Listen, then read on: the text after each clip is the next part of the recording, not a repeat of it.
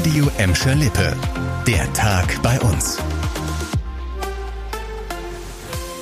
Mit Dirk Hübner, hallo zusammen. Kaltes Wasser zum Duschen, Umkleidekabinen ohne Heizung. Schul- und Hobbysportler in Gelsenkirchen müssen in den kommenden Wochen die Zähne zusammenbeißen. In den städtischen Sportanlagen sind ab sofort Heizung und warmes Wasser abgestellt. Seit Anfang der Woche gelten die Energiesparmaßnahmen der Stadt vorerst bis Ende September.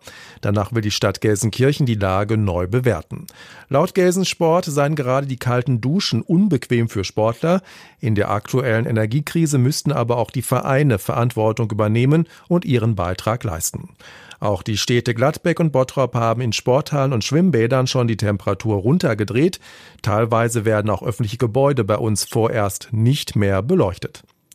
Um Gebäude geht es auch beim nächsten Thema. Neue Schulen, Kitas und Wohnungen.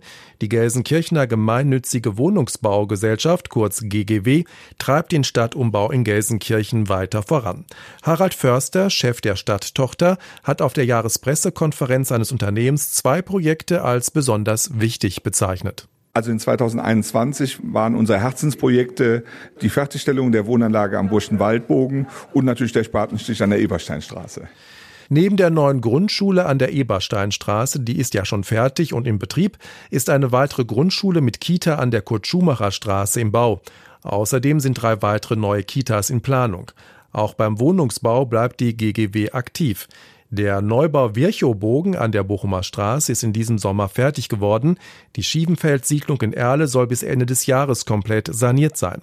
Außerdem arbeitet das Unternehmen gerade ebenfalls in Erle am Wohnpark Heidehof. Das Projekt mit über 30 Wohnungen soll bis Ende nächsten Jahres fertig sein. Unsere Gegend scheint hier offenbar Wölfen gut zu gefallen, zumindest die ländlichen Gebiete. Denn im Wolfsgebiet Schermbeck, zu dem auch der Bottropper Norden gehört, sind zwei neue Wölfe nachgewiesen worden.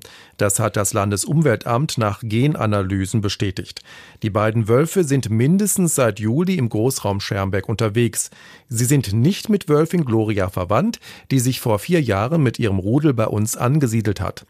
Das Landesumweltamt rät den Haltern von Schafen, Ziegen und anderen Tieren, ihre Gehege entsprechend zu sichern.